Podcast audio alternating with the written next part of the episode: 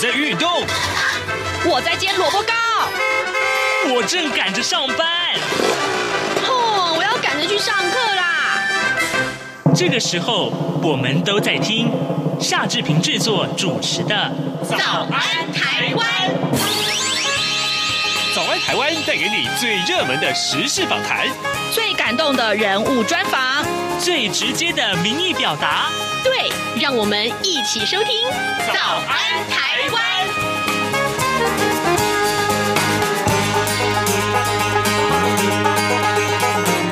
早安，台湾！我是夏志平。今天是二零二零年的七月十六号，星期四。来，礼拜四我们要进行的是刘必荣时间这个单元。待会儿呢，我们会为您连线东吴大学政治系刘必荣教授。我们请刘老师为我们分析最重要的新闻外电。这个礼拜呢，我们可能啊，待会儿要首先先来看一看新加坡的大选的问题，还有啊，呃，这个美国总统川普他签署了香港自治法，这个法到底什么样的内容？对于香港，对于中国大陆，对于全世界，呃，对这个香港问题关切的国家有什么样的影响呢？待会儿我们会请刘碧荣老师跟大家分析的。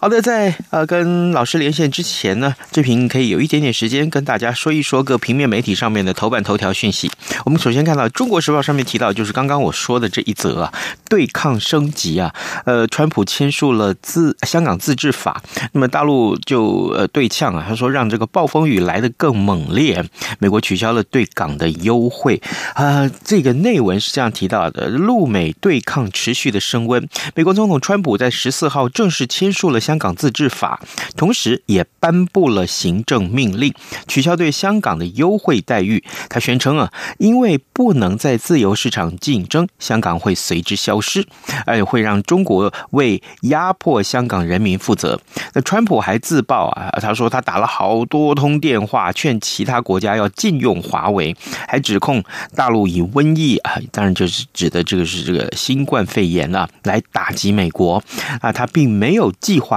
跟习近平展开谈话。这是我们看到《中国时报》上面的头版头条讯息。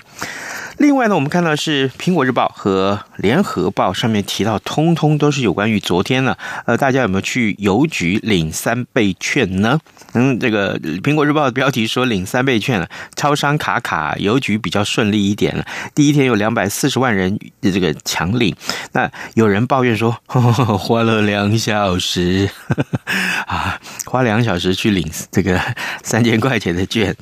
嗯，这个。好，这个当然了，呃，因为第一天嘛，第一天，那这个联合报的标题是说，呃，第一天呢，呃，零买超过两百四十七万份，邮局宕机，超商卡更久，啊，这个可以说是他用超商、邮局三倍券之乱啊这件事情来，呃，告诉大家昨天的乱象是什么。振兴三倍券昨天正式上路使用了，邮局首度加入了贩卖纸本券的这个行列，呃，超。商啊，超市啊，则是开始提供预购民众的领券，整天呢买券啦、领券啦是两百四十七点三万份，呃，邮局第一天就卖了七十多万份，呃，远远超过了预估啊，部分邮局出现了排队的人龙，呃，动线很混乱，而且。这样这样情况到处都是。那早上一度是宕机十三分钟，超商呢也呃也连接连这个系统宕机啊，很多的民众啊一一排就是一个多小时，甚至到两个小时，所以民众就在抱怨说：“嘿，今年是不是这个排队年？因为一开始要排队买口罩啊，买酒精啊，接下来买三倍券啊，也都要排队。好，这个大家可以稍微真的是。”用更多的耐心来看待它，好不好？不然的话，真的是跟自己过不去了啊！自由时报上面所提到，这个是 OTT 专法草案出炉了，呃，帮助中国业者违法播剧的话，最高是可以罚五百万的。呃，追剧蔚为风潮，越来越蓬勃的网际网络串流媒体 OTT，呃，平台呢，却始终无法可管，而甚至有中国爱奇艺还有腾讯等业者在台湾违法营业这些问题。国家通讯传播委员会，也就是是 NCC，他昨天公布了网际网络视听服务管理法草案。不但要把 OTT 业者正式纳管，那 NCC 更是强调，如果中国业者没有依照《两岸人民关系条例》取得许可，而在台湾提供非法服务的话，那么相关的电信设备或是服务商不能够提供服务，而且必须要配合拦阻，否则呢将会面临五十万到五百万的这个新台币的罚款啊！这是自由时报是从上面的头版头条讯息。现在时间早晨七点呃零五分二十三秒，呃，我们先进一段广告，广告过后马上回到节目的现场来。我是时事通，两岸 ING 第二周好礼多重送。听节目掌握两岸时事，两岸 ING 也关心在地大小事。只要您写下收听七月十三号到七月十七号任意集节目五十字以内感想，并提供您所关心的在地新闻五十字以内或转贴报道。把握在七月二十号十二点前寄到活动信箱 i n g at r t i 点 o r g 点 t w 三四九零三八五九三二 at q q dot com 就有机会参加抽奖。来信请附上姓名、地址及联络电话。本周将抽出三名幸运听众，可获得天然手工牙刷哦。此外，只要您参加本周活动，还有机会在连续四周活动后再抽特别奖，有高级耳机、背包和品牌个性手表，还不赶快下手？详细活动办法，请上央广活动官网。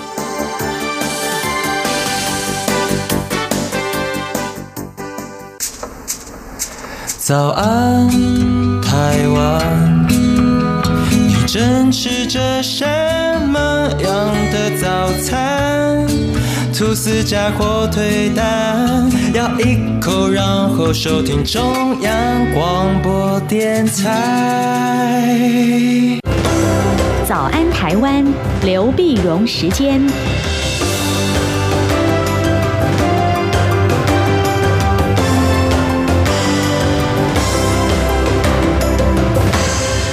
里是中央广播电台台湾之音，您所收听的节目是《早安台湾》，我是夏志平。此刻时间早晨七点零七分二十三秒啊！来，我们此刻呢为您连线的是。东吴大学政治系刘碧荣教授，我们请刘老师要为我们解说最重要的国际新闻外电。老师您早，早，各位听众朋友大家早，谢谢老师。老师，呃，首先我们把焦点看在新加坡啊，过去我们比较少探讨这个地区。呃，新加坡呢，在七月十号的时候举行了国会大选，呃，这个结果是什么？呃，我看到一些媒体用这样的这个呃呃标题来形容，就说这个好像得票率执政党得票率很低，这是怎么回事呢？哦，那么当然，我们先讲了七月十号的这个新加坡国会大选呢，呃，执政党还是获胜啊，获胜的那九十三席里面，他达了八十三席，嗯，啊，八十三席，对我们一般的来讲，国家来讲，这是相当高的一个一个一个席次了哈。对，那么但是它得票率呢，呃，是历史上第三低啊，但是它得票率是百分呃百分之六十一点二四。那上一次前面两次呢，一个是二零一一年的六十点一四，一个是一九九一年的六一点零啊。那那为为什么会这样呢？因为这里面当然是，你说在新冠病毒的时候，人们在希希望说执政党当权的这个现在在位的执政党，不管是选总理啊、总统啊，其实都是比较占便宜，因为大家都觉得我们需要一个强有力的领导嘛，来共同抗疫啊。那新加坡也是这样的，所以执政党才会获胜嘛。但是呢，人们也觉得说，呃，是不是我们更要更多样化一点？嗯，啊，那么是不是让反对党呢有更多的声音？所以有的人就虽然哪怕是新加坡的执政党非常的努力，然后那么第四代的领导人也出来啊，那么不断表示准备要接班了，嗯、呃，但是呢，人们还是觉得说，我们是不是应该呃更给反对党更多的一点声音？所以这次我们就看到工人党就选的不错，嗯嗯，那么。呃，新加坡呢，这个工人党是这样的，我我就是我我们在台湾的这些呃听众朋友，有时候不太熟悉新加坡的这个选举制度哈。嗯，对。他他在一九八八年开始呢，李光耀的时候有那种叫叫集选区制度。哦。集选区呢，就是这有些特定的划出来的选区呢，你是呃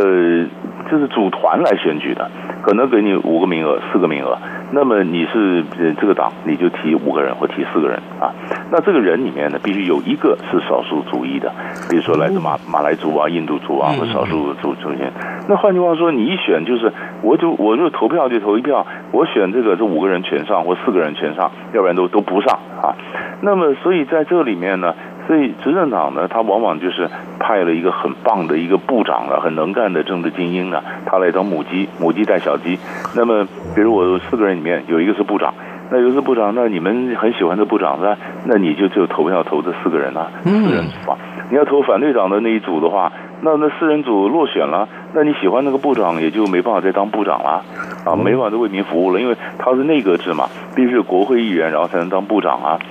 那那所以过去总是集选区里面说是当然不让这些少数可以进来，但是反对党也很难攻嘛。就没想到二零一一年的时候呢，工人党攻下了一个集选区，啊，阿育尼集选区。他本来还有一个呃老本营是这个单选区是后港，然后这个攻下了一个阿育尼集选区，就成为在一九八八年以来第一个从执政党人民行动党手中夺下一个集选区的反对党。嗯，所以这一次选举他又攻下了一个集选区，盛港集选区，盛港集选区，所以他整个的席次呢就从国会六席增加到十席。啊，那多了更多了一个四人的集选区，嗯，那所以所以这个就是一个变化，啊，这是一个变化。那么当然还有还有一个相关的，比方说看看的看的一个叫前进党，前进党的秘书长呢是陈清木医生呢，陈清木呢他本来是执政党的，后来他就是出来了，另外组了这个前进党，前进党在西海岸集选区呢，那么想抢抢攻，嗯，那那政执政党一看不得了，执政党在这集选区里面派了两个部长去压阵。这是双部长去压阵，压阵呢，总说你你你们如果老百姓如果不投我们执政党的话，那两个部长呃非常前途无可限量的很棒的两个部长就落选了，就下来了。嗯，就后来当然就执政党还是赢了，但赢了一点点，三点三八百分之三点三八而已。哇，啊，那也很紧很紧张。于是变成前进党呢，它是变成最高票的落选者。嗯，那最高票落选者在新加坡的制度里面，还有一个叫做非选区议员，就是宪法的每一次规定法法律规定呢，哎，你有多少反对党？反对党如果不满的话怎么办呢？啊，就从落选里面最高的得到超过百分之十五的什么什么选举里面就去选，去邀请他们作为非选区议员。那那么这一届呢，有十二个这个反对党的名额。工人党呢赢了十个，那还还差两个吧？嗯，差两个可能就是就邀请这个呃前进党的来补这两个。哦，对，所以它很有意思。它因为这制度就有点复杂，可是呢，我们大概就了解到说，这个就是呃执政党还是继续执政。但是得票低，那么工人党能够起来，开始慢慢的新加坡政治有这么一点的变化。哦，老师，您刚刚的这个解说哈，您刚刚这个解说，那么呃，好像让我觉得这个制度的设计还有一点，我们用英文来讲有点 tricky 啊，好，就是让觉得说，好，你你有人民反对的声音没有错，你还可以让这个声音稍微出来一点，让这个执政党可以继续执政，但是呢，反对的声音也可以听得到，有这点。这么一点意味咯，这都这这，所以在新加坡都有辩论了哈。辩论其实，比如说我们刚刚讲说，包括呃，我们最后说非选区议员，非选议员呢，那很多有些反对党的人说这是糖衣毒药啊，因为非选议员就是告诉老百姓讲说，你放心，那么一定有保障非反对党的名额，再怎么样反对党的名额，就算他落选，他还是可以进得了国会。那那樊队长说对啊，那你这样保障我名额以后呢？那正式投票的时候，你等于就告诉老百姓，你别投我们，你投执政党就好了。反正你们要你们要听樊队长声音嘛，反对党横竖都有都有保障的名额会进得去。那这个真正投票的就不必投反对党了。啊，而且反对党不是投票永远就出不来嘛，就是有各种不同的一种一种说法。当然每个权利义务差不多，但是就是都还有都还有种在，我觉得新加坡制度还会变。啊，那也有人讲说，集选区的制度是不是也要再调整？嗯我觉得都还都还会变啊，因为它正在变化的中啊。那新加坡中总理也正在呃，领导班子也正在换届嘛，逐渐就新的人要逐渐起来，所以也在一个过渡时期。是好，各位听众，今天早上之平为您连线访问的是东吴大学政治系刘碧荣教授老师。我们接下来请您来来，连线的时候，麻烦您声音稍微大声一点啊，谢谢谢谢老师。那呃，接下来我们看到是南海的情势啊，在七月十三号的时候，美国国务卿呃庞毕欧他正式宣布了这个美国的南海政策。这个南海政策的内容是什么？跟过去美国的立场有什么不一样吗？嗯，因为我们晓得南海过去一直在有有有争执之中嘛，哈，嗯，呃，有领土争议。那么，那美国过去的整个做法呢，在奥巴马的时代呢，他是强调了自由航行的权利，嗯，自由航行对南海的这个争议呢，美国其实上是不选边的，啊，他是希望大家能够和平解决。而且，但是呢，这一次呢，呃，美国这是一个政策的一个改变。庞培欧在呃正式宣布，就是美国美国就是说中国的九段线是不合法的，嗯，不合法的，也就是说他支持这个东协在南海的主张，啊，这支持这个国际仲裁法院呢四年前的一个一个一个判决。啊，那于是，于是就等于这等于帮，就是在中国跟东协这中间，呃，在对抗的时候，他选择了那么站在东协这边。嗯，你晓得，在七月十三号，庞贝欧宣布，事实上七月十二号呢。其实就是呃，我们我们台湾也很熟悉的就是那个仲裁法案的菲律宾不是把南海的这个问题那么告到国际仲裁法院嘛？对，仲裁法院就仲就就仲裁，那当我们也跳起来了，因为根据国际仲裁法院的讲的说，太平岛不是岛啊 啊，那太平岛不是岛的话，那我就不能用太平岛作为基础去去去去主张你的这个经的专属经济区啊什么的，那我们那跳起来，我们太平岛能不是岛呢？啊，对，那呃，所以当时那马英九总统呢也也非常生气。我们有很多证据说太平岛是岛，但是国际仲裁法院就说它不是岛啊。那那那这那么当时呢，那中国大陆当然也说我们不接受嘛，这是什么话？我们根本不接受这种仲裁的一个结果哈。呃，但是现在四年过了，四年过了，在美国呢态度就是说，我们当然重视仲裁的结果。啊，那那结果，然后呃，当然中国当然表示抗议。那这而且有意思的是，菲律宾也在七月十二号对中国大陆呢讲了很重的话。哦，啊，那就是说呢，仲裁仲裁的结果没有协商的余地，没什么好商量的。啊，非非常的强势。所以南海的情势呢，我觉得一下子又变得紧张起来了。是，果然这个我们在上个礼拜或前几个礼拜一直有探讨到这个情势，不管是军演也好啊，操演也好，那甚至于是各国对这个地方的立场，呃，有有有一些新的说法。当然，这个立场强硬的对峙会让这个地方更增加不稳的这些因素啊，也我们接下来要好好的观察。提到了美国，老师，呃，当然今天的这个《中国时报》上面头版头条啊，也也也还有其他各报都把它放在很显著的位置了。美国总统川普签署了这个相。香港自治法，那也就是说，未来啊，呃，会终止呃对香港的这个优惠待遇。老师，这个法呀，呃，有很多的这个内幕啦，当然它是有很多的内幕。那这个法实施之后，香港未来的地位，呃，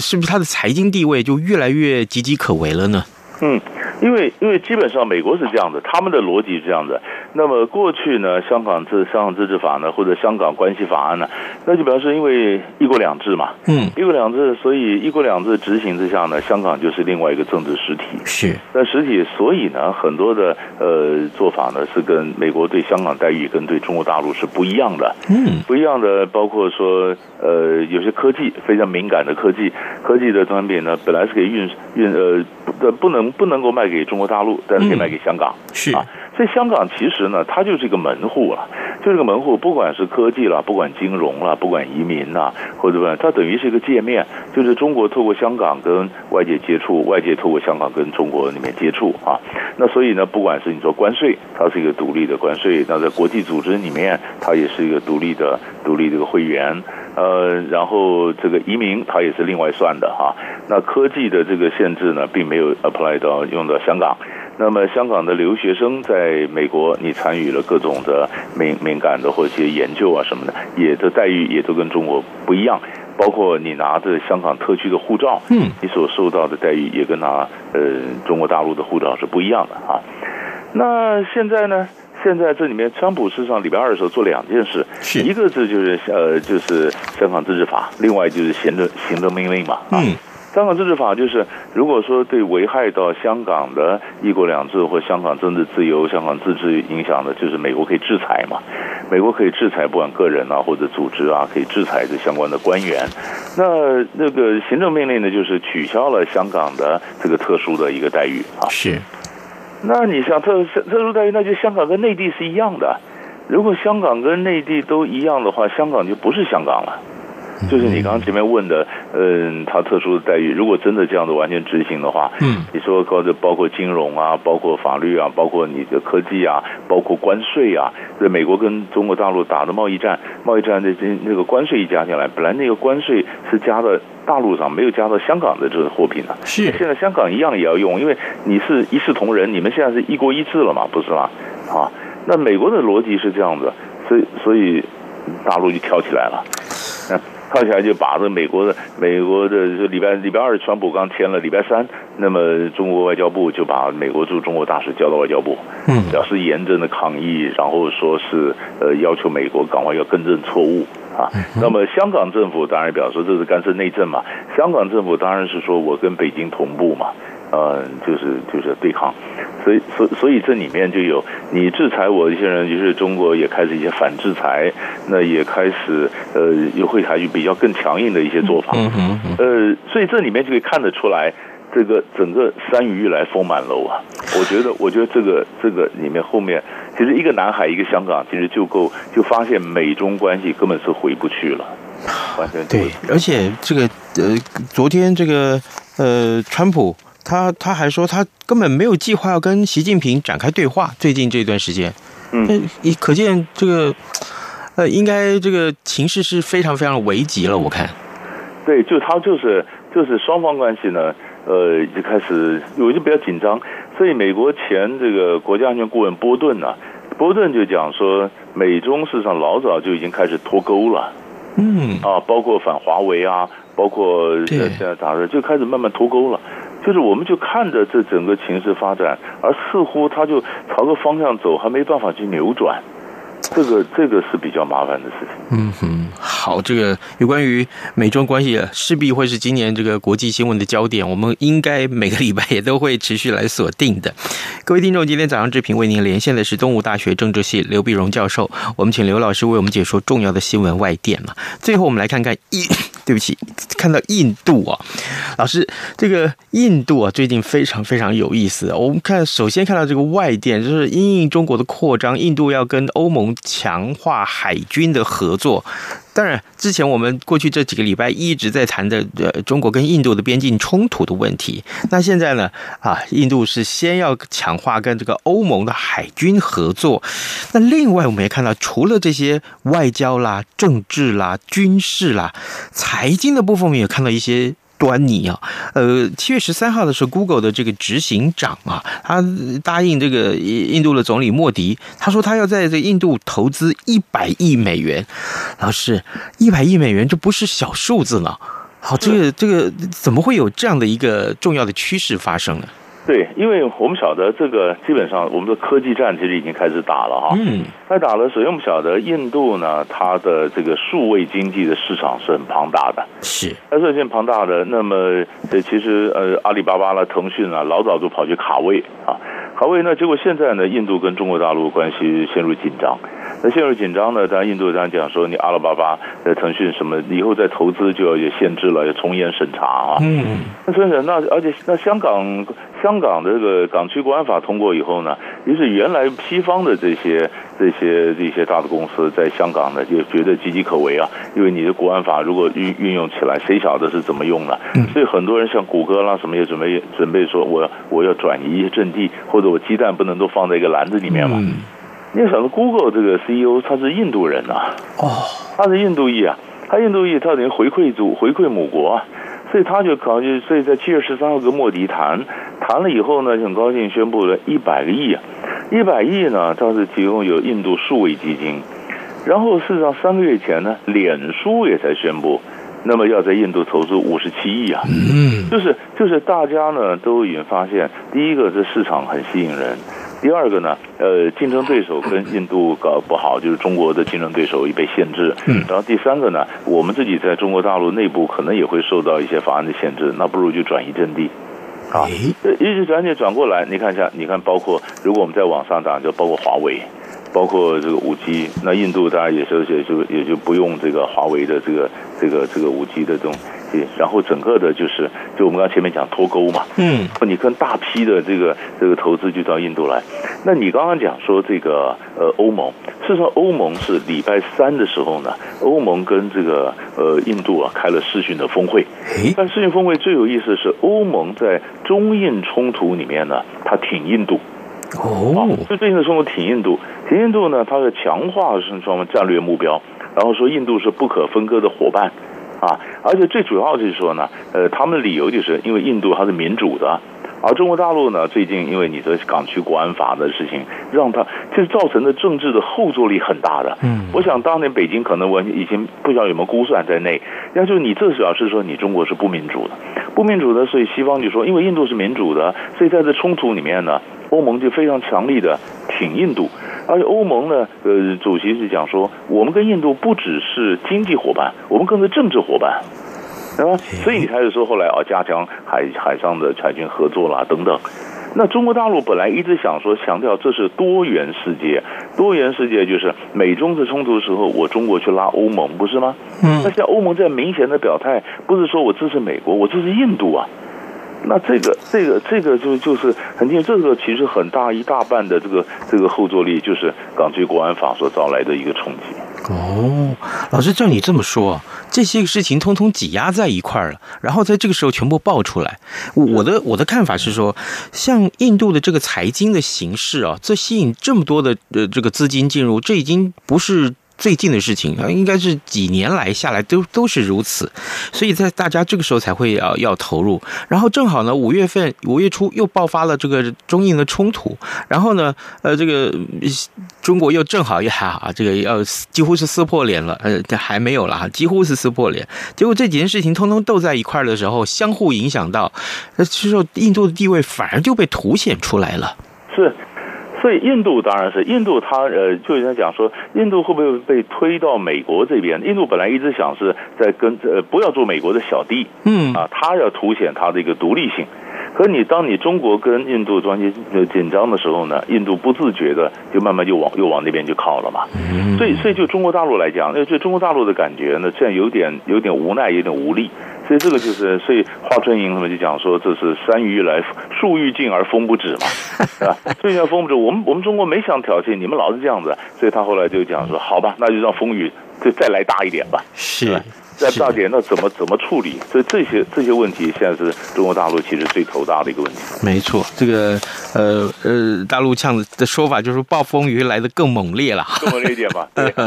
好，各位听众，今天早上志平为您连线的是东吴大学政治系刘碧荣教授，我们请刘老师为我们分析了重要的新闻外电。嘿，从新加坡讨论到了南海，一直到了这个香港，然后再到印度，没想到这些事情通通都在这个呃私底下往越深的地方来看的话，都有脉络可循啊！这是非常非常有趣的国际新闻。我们非常谢谢老师跟我们的分享，老师谢谢您，谢谢，谢谢，谢谢。央广每周一到周五晚间九点三十分到十点播出的《这样看中国》节目，由学者专家们多面向的解读中国，请锁定每周一到周五晚间九点三十分到十点播出的《这样看中国》节目。早安，台湾，你正吃着什么样的早餐？吐司加火腿蛋，咬一口，然后收听中央广播电台。早安，报马仔。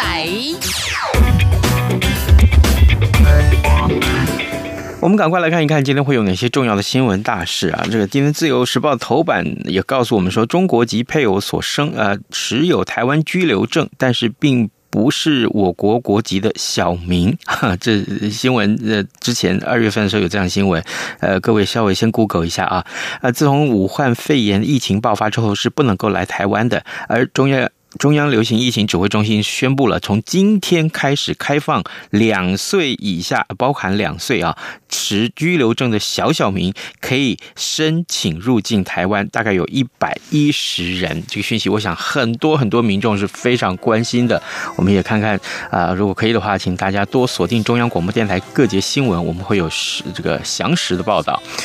好的，呃，另外我们也看到，呃，三倍券啊，这个昨天在邮局在超商可以说是有一些些的不顺利了。那我我可以体会大家非常急着要领啊，但是也也何妨？如果真的是因为到年底嘛，呃，时间还很长，好不好？这是可以稍微缓一缓，没有问题的。好，今天节目时间到了，志平跟你说拜拜，明天见。